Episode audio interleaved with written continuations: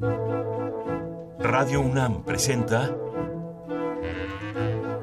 Al compás de la letra. Al compás de la letra. Un programa conducido por María Ángeles Comezaña.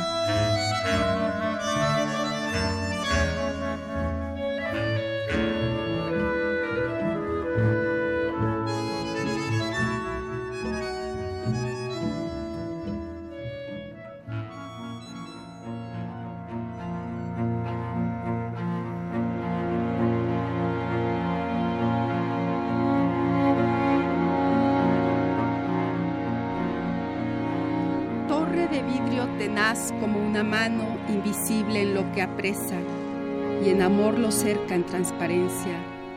Torre que al igual que un ojo en su pulpa encierra lo que aprecia, mineral sujeto lo mirado sin fuga ya y sin omisiones.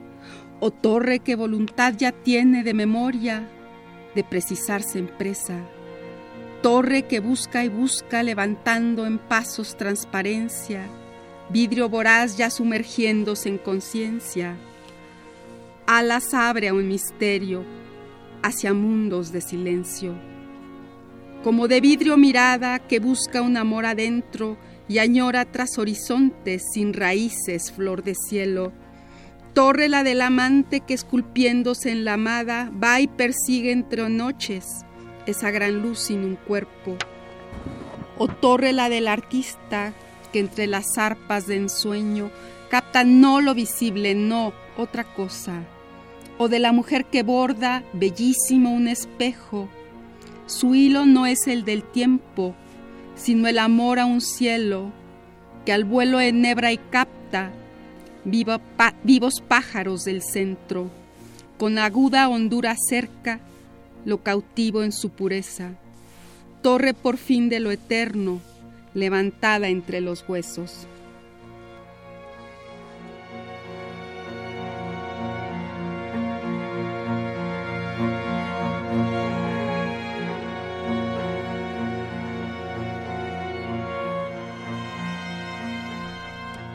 Muy buenas noches, queridos amigos.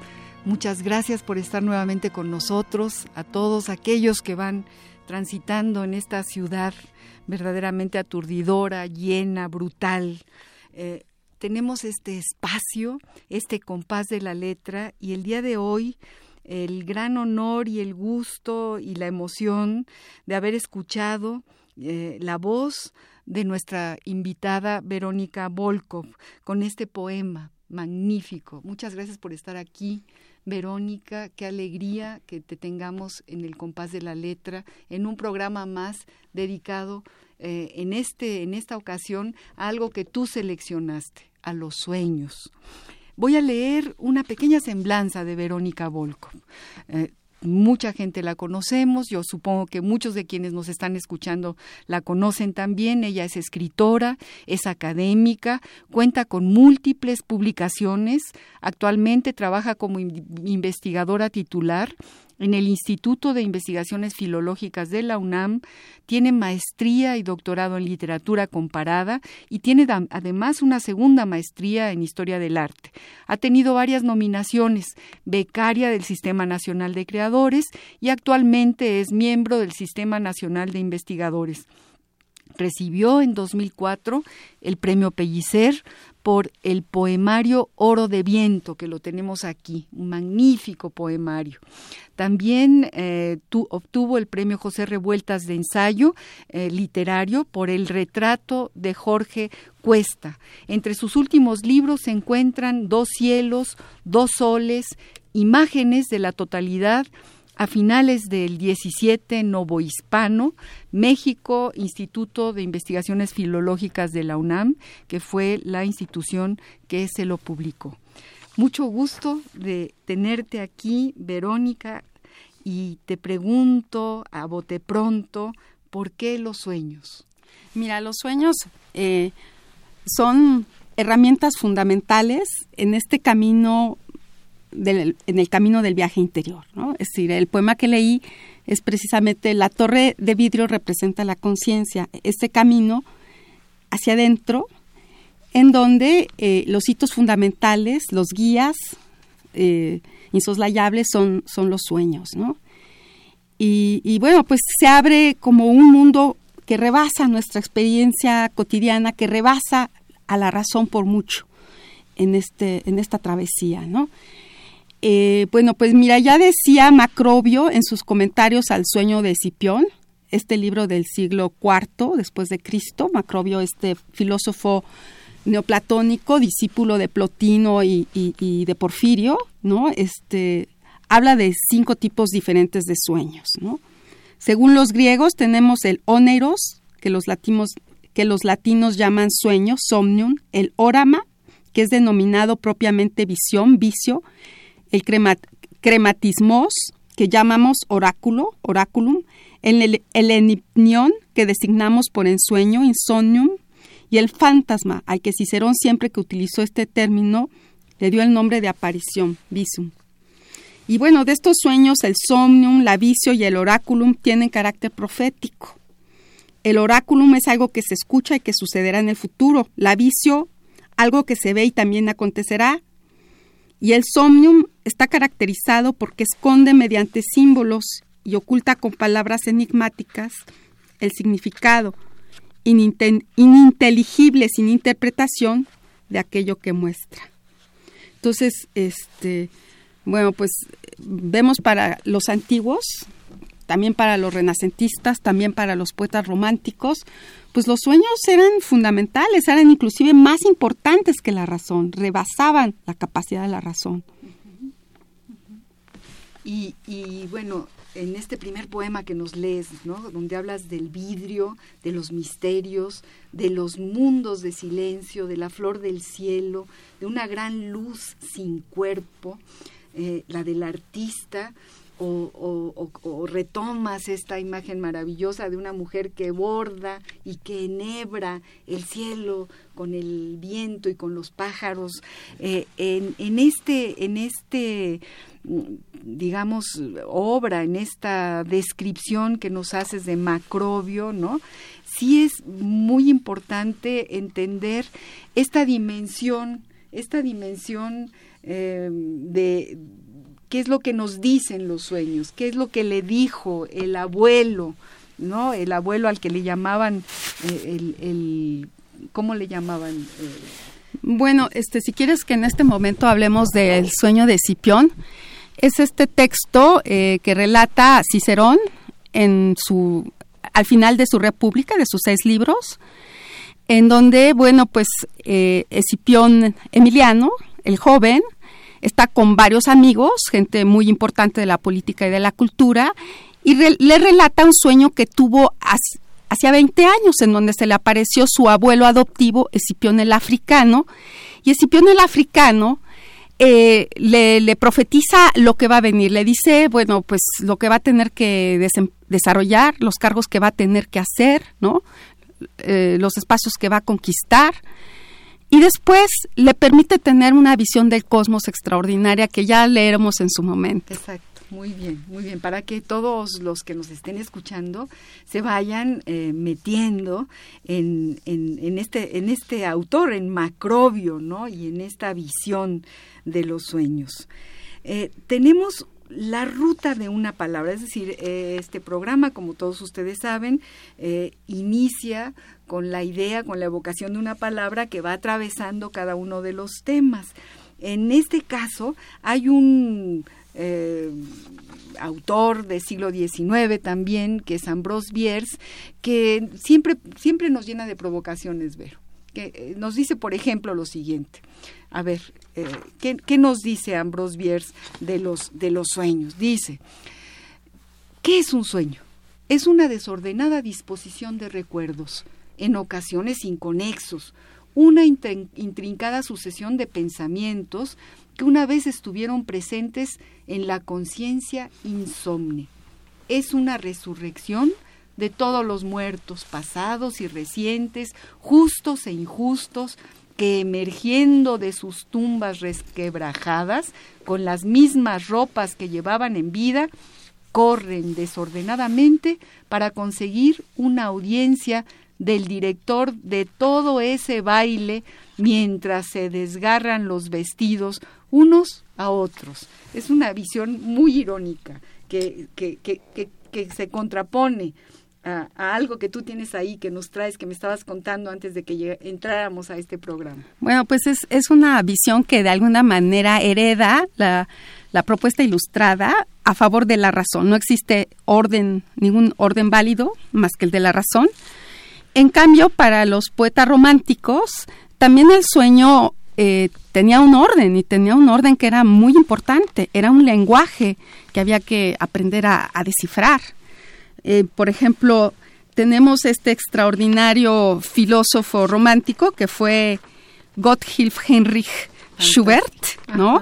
Que por ahí de 1816 o 17 escribe su simbólica del sueño. En esta simbólica del sueño, él dice cosas muy importantes sobre el sueño. Dice, por ejemplo, nos dice Albert Vegan, eh, haciendo este, hablando sobre este autor, ¿no? Otro privilegio del lenguaje de los sueños es que concuerda con la marcha del destino. Parece como si una misma ley encadenara los acontecimientos de nuestra vida y ordenara las imágenes de nuestros sueños. En otras palabras, el destino, dentro y fuera de nosotros, habla el mismo lenguaje que nuestra alma en el sueño. Y por consiguiente, los sueños proféticos nada tienen de inexplicable. El poeta escondido que hay en nosotros calcula por un álgebra superior las relaciones entre el día de hoy y el de mañana. Bueno, aquí vemos, bueno, la importancia que le están dando los románticos al sueño, este radical empobrecimiento que trajo la hegemonía de la visión, pues, científica, ¿no? De la visión newtoniana, que por un lado trajo ganancias, pero también trajo un, empobrecimiento de los tesoros del mundo interior, ¿no? Y, además, Vero, eh, eh, esta relación entre poesía y sueño, ¿no? Sí, por ejemplo, para, bueno, era muy importante para los románticos. Vuelvo a leerles a, a, Vegan en relación con Schubert, que no hay que confundir con el músico. No, no, no. Entonces, él dice que la poesía, la poesía posee la clave en nuestro enigma interior y tiene como el sueño algo de profético. Vemos esta relación con, pues con Macrobio, ¿no? Este carácter profético que tenían los sueños para este, los hombres en la antigüedad, ¿no? Nos dice, la Pitia hablaba en verso, y en ello hay que reconocer el efecto tranquilizador, casi adormecedor del ritmo y del metro que transporta al alma a la región de los sentimientos oscuros y del sueño. De modo que la poesía se dirige a ciertas regiones interiores que están en comunicación con una realidad cósmica más profunda aquella a que llegamos en el estado prosaico, o de vigilia. Tiene que ver con esa parte de nosotros mismos que ignoramos en nuestras horas de conciencia clara y que nos es difícil hacer subir a la superficie. Sin embargo, esa profundidad sumergida en la noche esconde toda nuestra verdadera riqueza. Si es imposible sacarla a la luz del sol, disponemos de medios para obtener una parte de tales tesoros. La poesía es uno de esos medios y por supuesto el sueño. ¡Ay, qué maravilla! Vamos a música.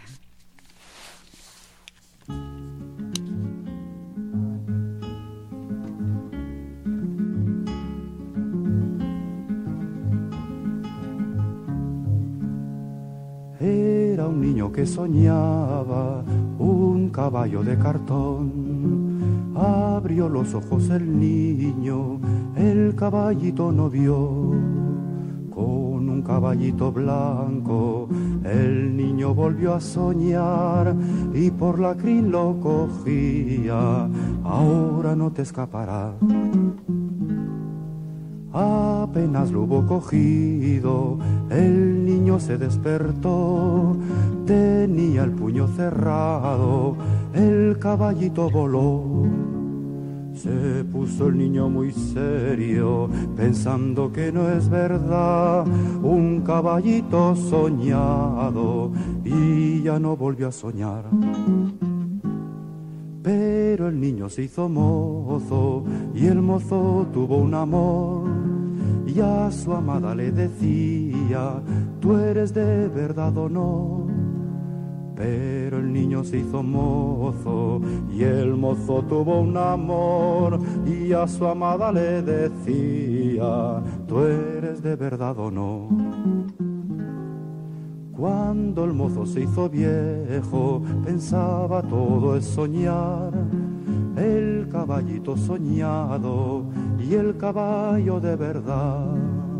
Y cuando vino la muerte, el viejo a su corazón preguntaba, tú eres sueño, quién sabe si despertó.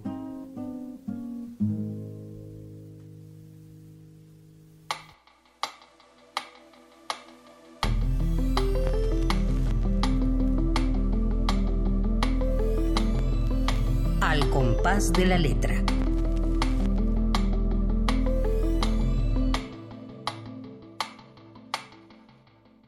Seguimos con los sueños, eh, retomamos, ¿no? Cómo los sueños son estas, cómo los sueños están en ciertas regiones interiores, cerca del cosmos, esa parte que ignoramos de nosotros mismos, todo esto que acabamos de escuchar en este magnífico texto que nos leyó Verónica.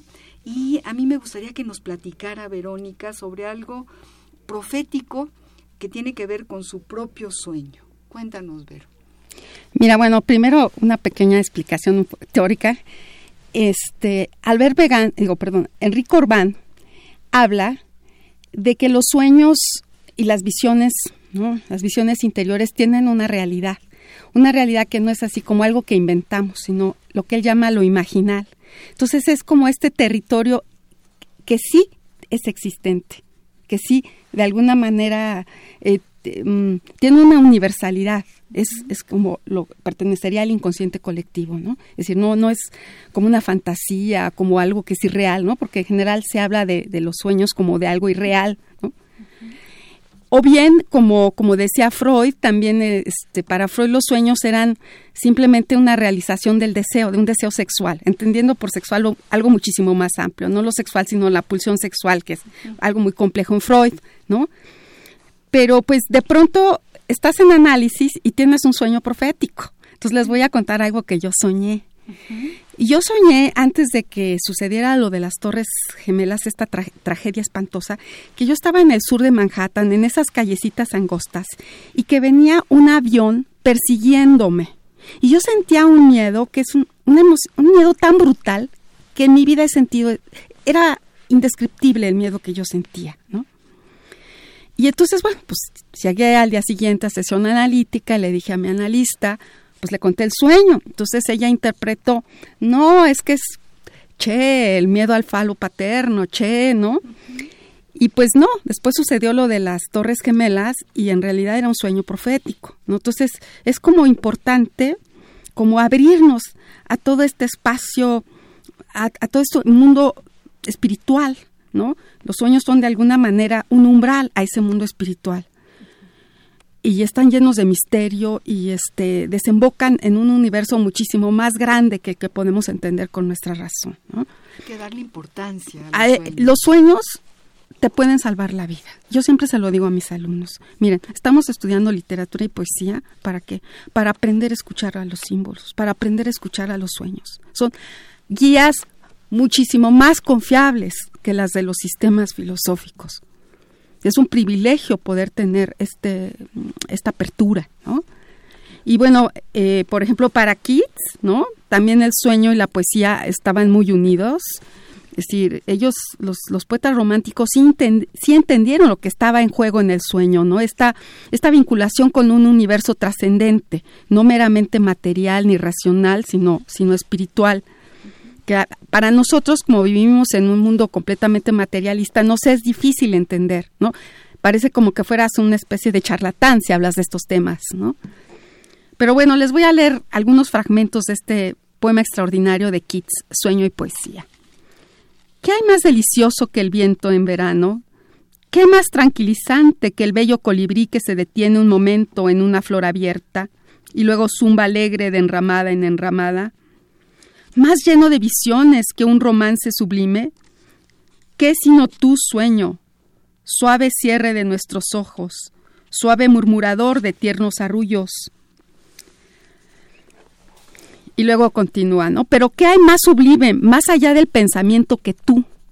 Más fresco que las vallas de un árbol de la montaña, más extraño, más hermoso, más suave, más regio que las alas de los cisnes, que las palomas, de las apenas visibles águilas. Tiene gloria y nadie más la puede compartir. El pensamiento de ello es temible, hermoso y sagrado, alejando toda mundanería y ridiculez. Bueno, aquí vemos hay como una comprensión de lo que está en juego en el sueño, ¿no? Los románticos lo entendieron perfectamente, de alguna manera son herederos de la estafeta renacentista. El renacimiento es un mundo lleno de magia y abierto a las visiones. Estamos hablando del siglo XIX, finales sí, del XVIII. Sí, porque el XIX de alguna manera se, se, divide en dos corrientes, ¿no? La positivista científica, pero también está esta, esta corriente que va a contrapelo, que es la de los románticos y de los ocultistas y de lo, bueno, también los simbolistas en su momento, ¿no? Uy, pero nos dejas llenas de, llenos de inquietudes, ¿no? Eh, ¿Qué hay más allá del pensamiento, ¿no? Más regio que una paloma.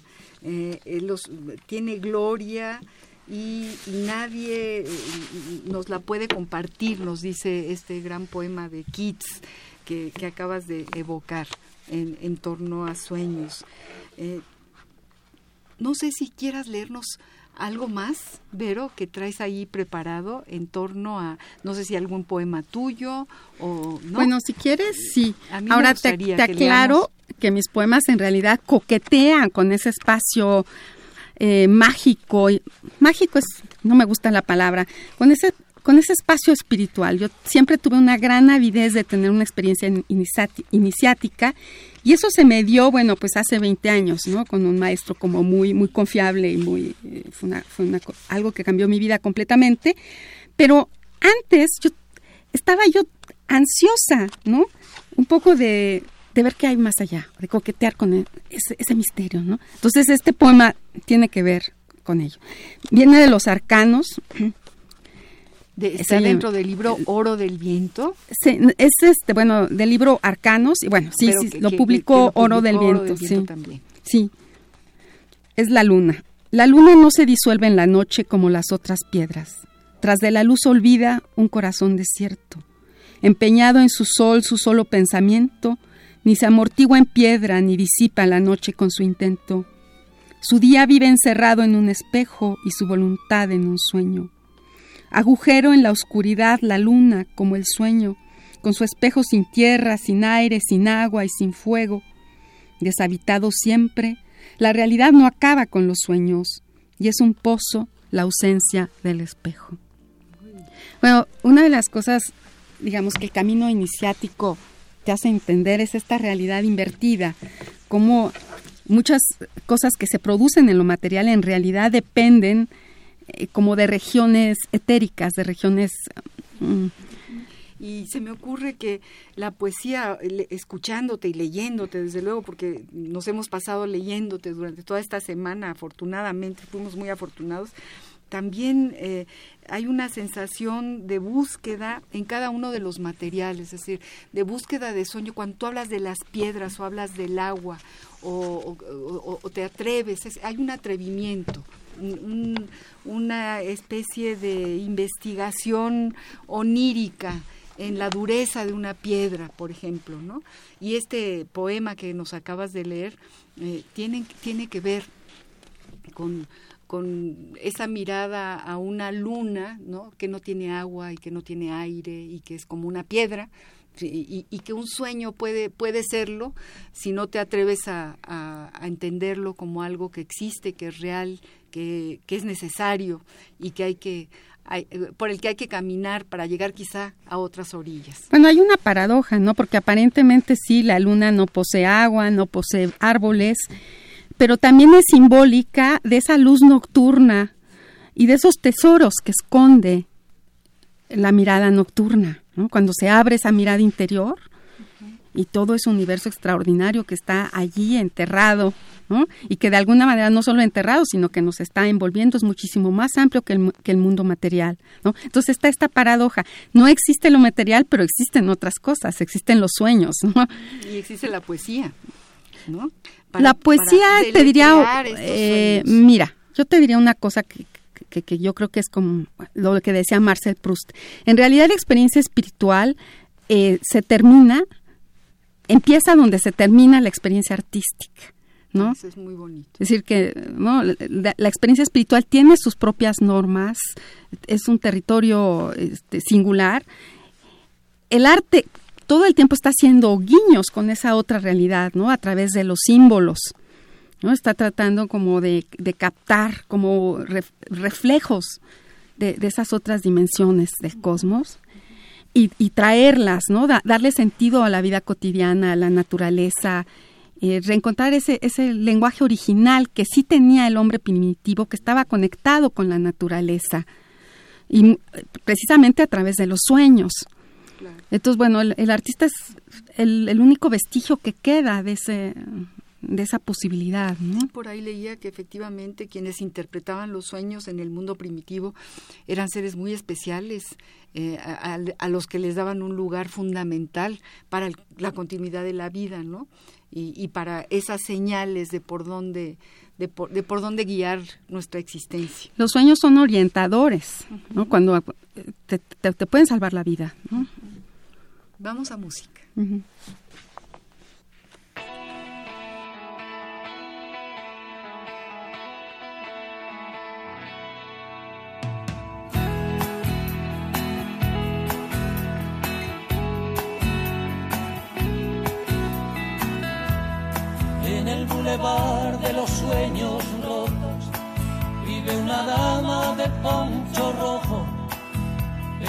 Plata y carne morena,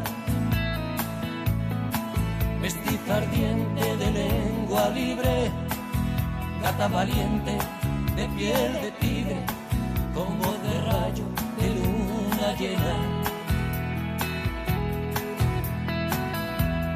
por el bulevar de los sueños rotos. Pasan de largo los terremotos y hay un tequila por cada duda. Cuando Agustín se sienta al piano, Diego Rivera, lápiz en mano, dibuja Frida, calo desnuda se escapó de una cárcel de amor, de un delirio de alcohol, de mil noches en vela. Se dejó el corazón en Madrid, quien supiera reír. Como llora Chabela. Por el bulevar de los sueños rotos, desconsolados van los devotos de San Antonio pidiendo besos. Ponme la mano aquí, Macorina, rezan tus fieles por las cantinas, paloma negra de los excesos. Por el bulevar de los sueños rotos, moja una lágrima, antiguas fotos y una canción se burla del miedo. Las amarguras no son amargas cuando las canta Chabela Vargas y las escribe un tal José Alfredo. Es una cárcel de amor, de un delirio de alcohol, de mil noches en vela. Se dejó el corazón en Madrid quien supiera reír. Como llora Chabela.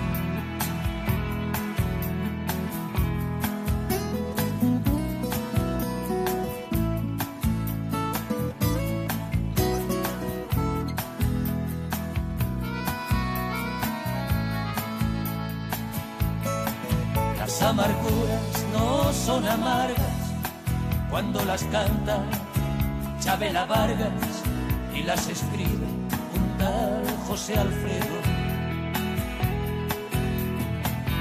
Se escapó de una cárcel de amor, de un delirio de alcohol, de mil noches en vela.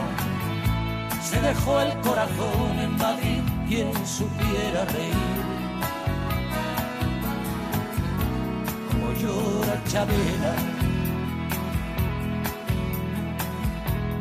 por el bulevar de los sueños.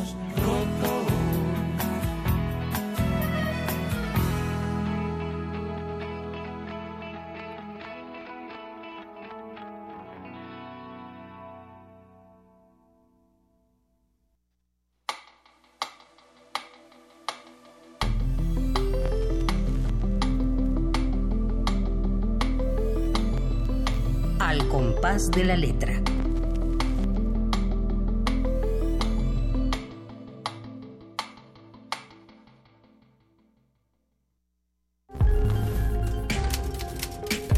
Epistolario. Domicilio conocido. Domicilio conocido.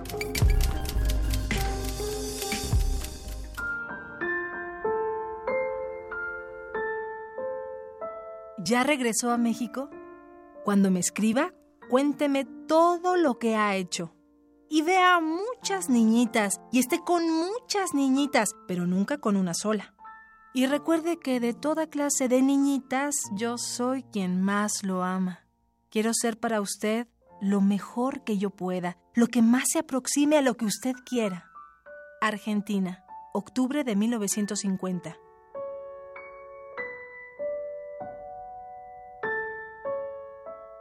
Usted va a quedar un poco solo, mi vida. Aunque ya me imagino que arreglará inmediatamente esta soledad. ¡Ay! Ah, y cuando le escribí mis cartas anteriores, yo estaba de un furioso contra usted que me lo quería comer vivo. Había recibido, como le decía, cantidades locas de noticias indiscretas donde me contaban grandes orgías y desenfrenos. Y además toda clase de infidelidades. ¿Me amará todavía? Porque ahora estoy igual a un gato recién nacido de flaca, de débil, de torpe. ¿Ama usted a los gatos recién nacidos? Si me dice que no, seré pronto un gato recién muerto. Lo abraza su niñita que no lo olvida y lo besa, qué caray, su rosario. Madrid, 22 de febrero de 1951.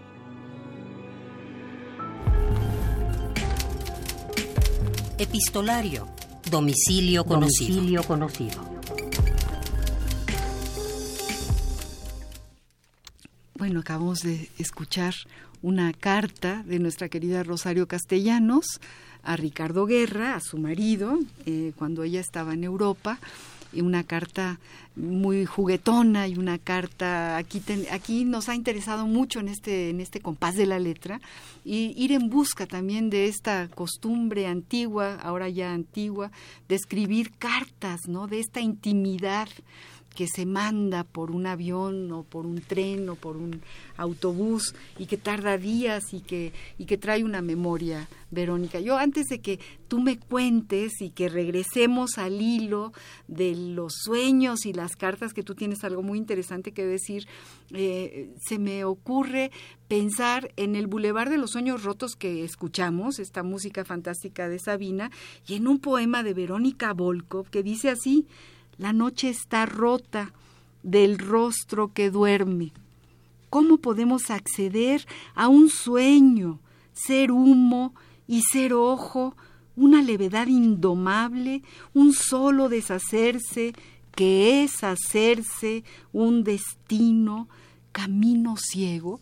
Es decir, este es un, un, sueño roto en un pequeño poema en este libro Los Caminos de Verónica Volkov, que recomiendo que busquen en cualquier librería y que, y que se metan en cada una de sus palabras. Bueno, eso solamente fue, fue porque no me pude aguantar sin, sin, sin pensar en estas dos evocaciones y te pregunto esto que, que hemos hablado eh, con algunos de los que han de los poetas que han venido a este programa eh, qué es una carta o qué, qué, qué puedes tú decirnos de, de esta carta de estas cartas Verónica Qué barbaridad, este, la carta de Rosario Castellanos es una carta llena de dolor, de ironía, ¿no? Como que está jugando, pues a ir a la par de la perversidad del marido, ¿no?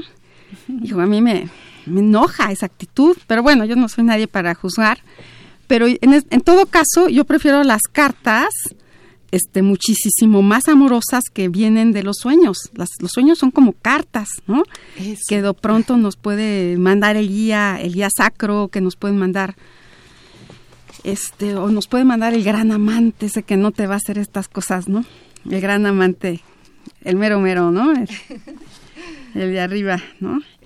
Este, y estoy pues recordando, ¿no? Este sueño que tiene Escipión Emiliano, donde se le aparece su, su abuelo, Escipión, el africano, y en donde le dice, ¿no? Lo que le va a suceder, ¿no? Entonces déjame leer, porque es como una carta venida del más allá. Esas son las más interesantes. Sí, sí, y además es, eh, nada más de imaginarnos a un abuelo diciéndole a, a su nieto, ¿no? lo que va a suceder. Bueno, pero ve, ve, la, ve, la dimensión del destino que tiene enfrente, ¿no? Claro. Asimismo, una vez hayas destruido Cartago, celebrarás el triunfo, serás censor y viajarás como legado a Egipto, Siria, Asia y Grecia, y después de esto serás elegido cónsul por segunda vez, estando ausente, y llevarás a cabo una guerra sin, cuartel en la que devastarás Numancia, y después más adelante al llegar a este punto africano será preciso que muestres a la patria el esplendor de tu alma, de tu inteligencia y de tu prudencia. Y bueno, está como mostrándole la dificultad y la grandeza del destino que tiene enfrente, ¿no? Entonces, bueno, allí vemos este carácter orientador que tienen los sueños, este abuelito que le manda esta carta onírica. Y este recordamos que al principio del programa hablamos de Macrobio, ¿no? Y hablamos, hablamos de cómo Macrobio, basado en, en, en, unos textos de Cicerón... Eh, sí, bueno, Macrobio, en, bueno, en, en el siglo IV, eh, retoma este texto de Cicerón que Cicerón escribe por ahí del año 50 antes de Cristo, que relata esta historia que es como de 128 antes de Cristo, ¿no? Este, este relato que hace Escipión el joven a unos amigos, ¿no? Entonces, pero déjame leerte algo maravilloso que vio eh, Escipión Emiliano este, en este viaje, ¿no? Que en general estos viajes cósmicos siempre están presididos por un guía, ¿no? El guía sacro se llama el guía, sacro. Este, entonces el, el abuelo le, lo regaña lo increpa. ¿Hasta cuándo, africano, fijarás tu atención en el suelo? ¿Acaso no ves los templos a los que has venido? Tienes ante ti los nueve círculos, o mejor dicho, las nueve esferas, una de las cuales es la celeste, la más alejada, que rodea a todas las demás. Es el Dios Supremo en persona quien engloba y contiene las otras. En ella están fijadas las estrellas que giran con movimiento perpetuo. Entonces, bueno, tiene esta, esta visión cósmica, ¿no? Que es como análoga también a la visión que tiene Ger en, en el libro décimo de la República de Platón. Pues digamos, este texto de Cicerón, de la, de, la de, República y sobre la República de, de, Platón, pues son textos paralelos, ¿no?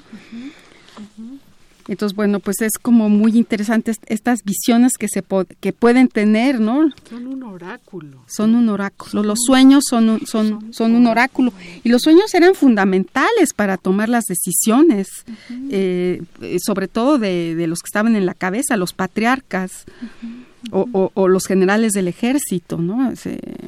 Alguien decía, son la voz de nuestro inconsciente, jamás se equivocan en mostrarnos, en mostrarnos el sendero seguro eh, o el sendero correcto.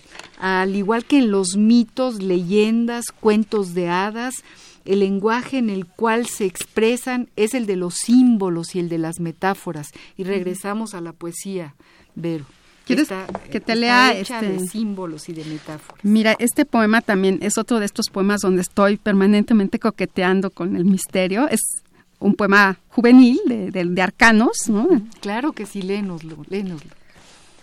No se mira a la noche, se sueña. Y los sueños, como la luna, son reflejos. Flotan aquí y están en otra parte. Ancla la transparencia en el espacio mas vuela el velo fuera del tiempo, como en sueño. El velo deshaciéndose de vela y disuelve a la noche en un suspenso. Luz ya casi más niebla y que es un sueño, náufrago de misterio. Vela que zarpa hacia lo tenue y luz que se adelgaza, quizás hasta perderse, disipación sutil que el aire excava, desaparecido interior que es una fuera hundido desconcierto en lo intangible. La eternidad está durmiendo bajo el tiempo y los astros, en su lejanía inmersos, permanecen idénticos. ¡Ay, qué, maravilla! náufrago de misterio, ¿no? Eh, desaparecido interior que es un afuera. Aquí es esto, ¿no? Que em, empiezas, bueno, aparentemente te estás introduciendo en tu interior, pero en realidad ese interior tiene una realidad, una realidad propia, tiene como, en cierto sentido, su exterioridad, ¿no? Eh, o su universalidad, podríamos decir, o, o, su, una ontología de tipo imaginal, ¿no? No, Vamos a música, por ahí nos tienen preparado algo también de que canta Mercedes Sosa, una cosa, bueno, evocamos a Mercedes, la queremos, soñamos. Ella también e, era una mujer de sueños.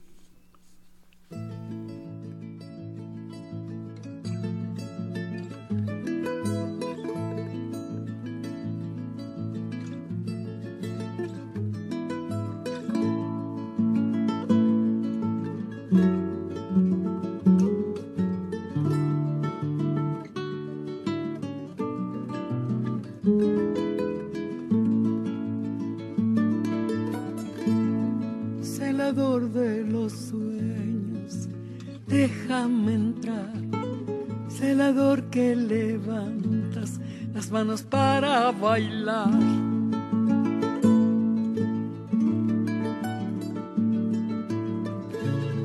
Ay, chinita, no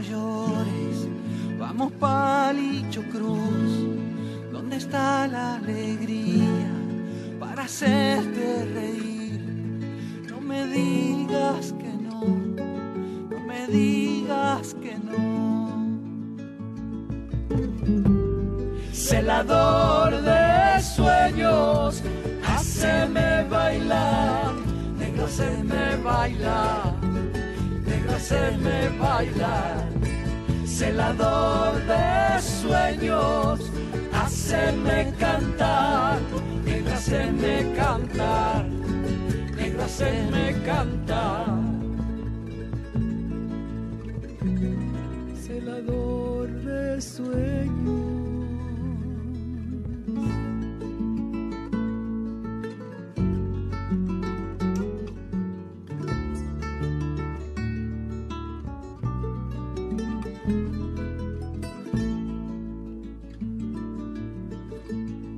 Celador que levanta las almas para cantar. Y aunque sea muy tarde, siempre quieres coplear.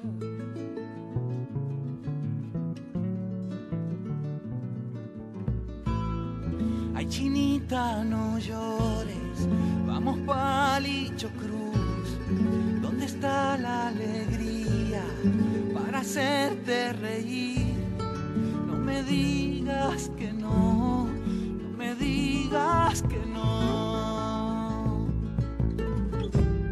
Celador de sueños, haceme bailar, negro, haceme bailar, negro, haceme bailar. Celador de sueños, haceme cantar, negro, haceme cantar, haceme. Celador hacerme bailar, negro hacerme bailar, negro hacerme bailar, celador de sueños, hacerme cantar, negro hacerme cantar, negro hacerme cantar. Celador de sueños.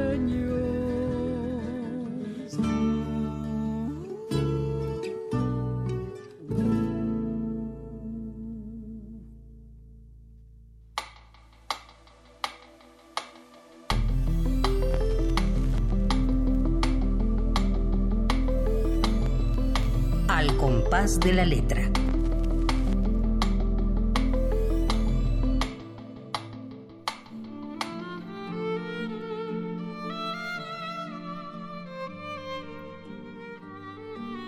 Arcano cero, el loco.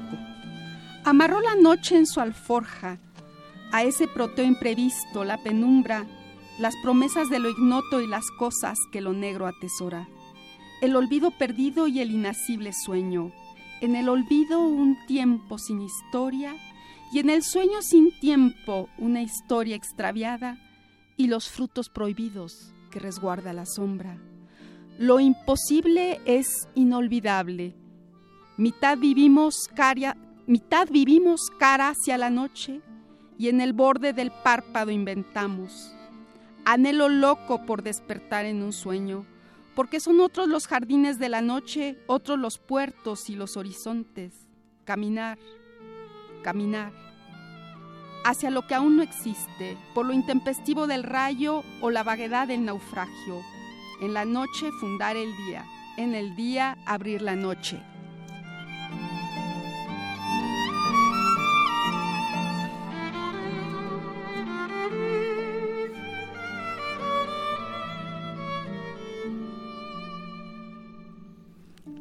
Estamos en el compás de la letra, estamos en los sueños. Fíjense lo que acaba de leer Verónica, Arcano Cero, el loco.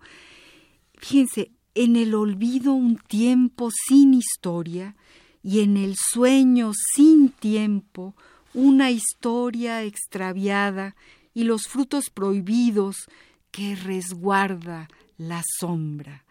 Uy, Vero, es como una síntesis de todo lo que hemos estado hablando, mm, bueno, ¿no? de depositado una aquí. Etapa, de una cierta etapa, porque te digo, esta es mi, mi poesía juvenil, es mi poesía de poeta efebo, es decir, que no, no había tenido yo este, un trabajo iniciático como el que tuve la fortuna de tener en su momento, aunque estoy, estoy en, en lo que estoy trabajando, y este y bueno, pues esto de los frutos prohibidos un poco está como bajo la égida de Freud, ¿no? Recuerden que para Freud, bueno, pues el sueño es una realización de deseo, de, un deseo este de la pulsión sexual, ¿no? Serían como los sueños de la historia, ¿no? Bueno, es digamos en el...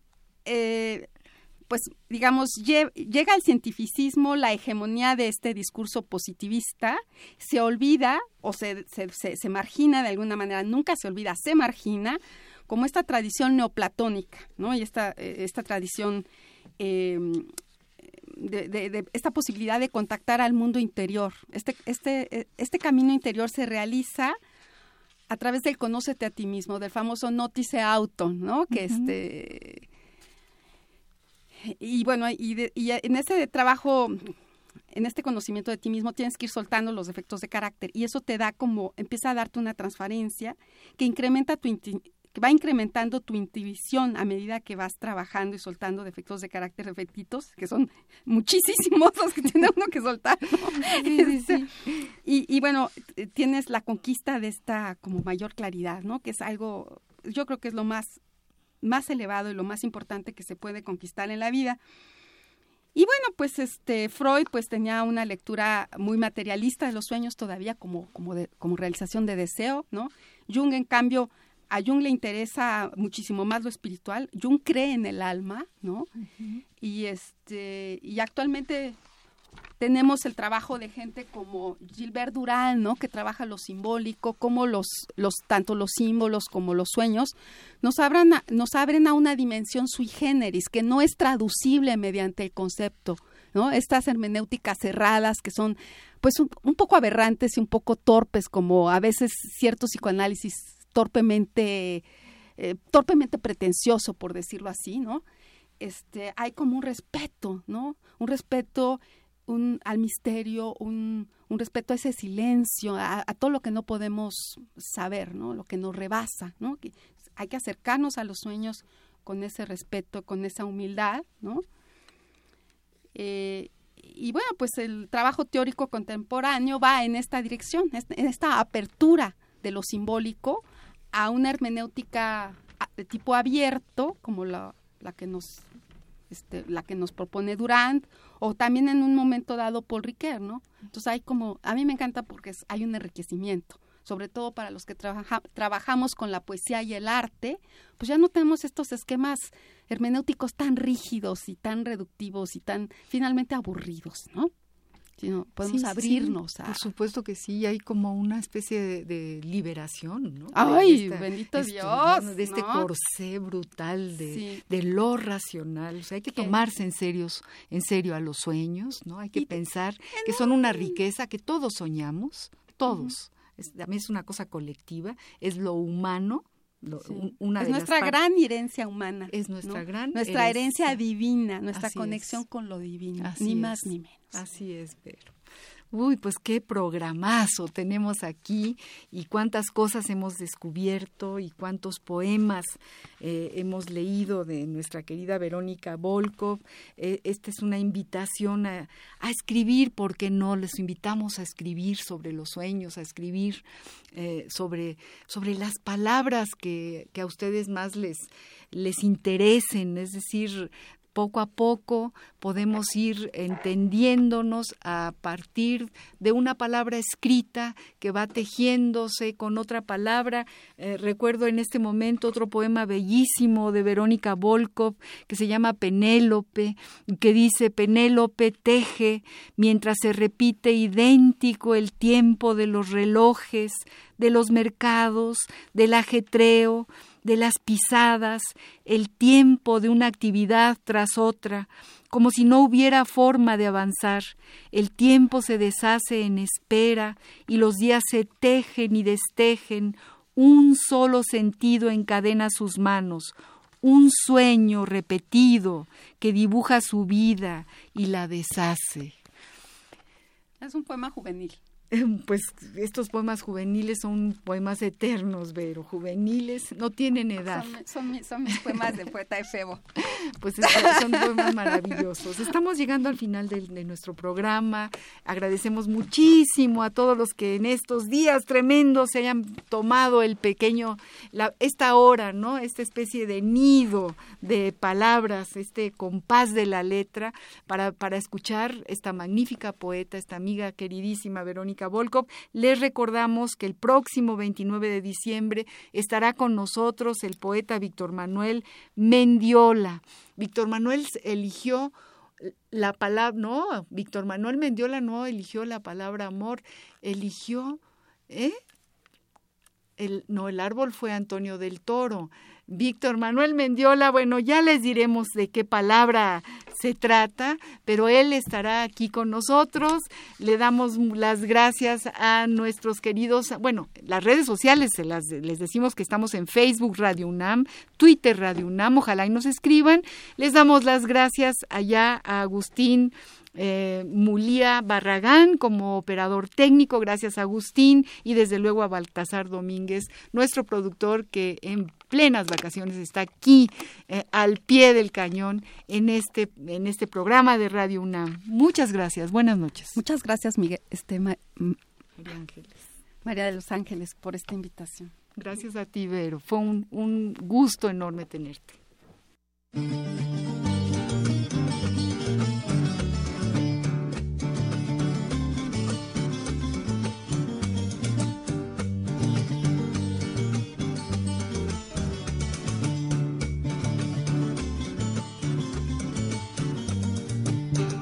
Cien años de Macondo sueñan, sueñan en el aire.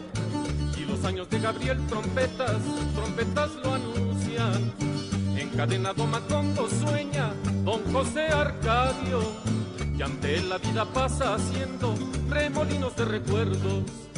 La tristeza de Aureliano, el cuatro, la belleza de remedios, violines, las pasiones de Amaranta, guitarras, el embrujo de Melquiades, oboe. Úrsula, cien años, ¿dónde está Macondo? Úrsula, cien años, ¿dónde está Macondo? Eres epopeya del pueblo olvidado, forjado en cien años de amor esa historia. Eres epopeya del pueblo olvidado, forjado en cien años de amor esa historia. Me imagino y vuelvo a vivir en mi memoria quemada al sol, mariposas amarillas, Mauricio Babilonia, mariposas amarillas que vuelan liberadas.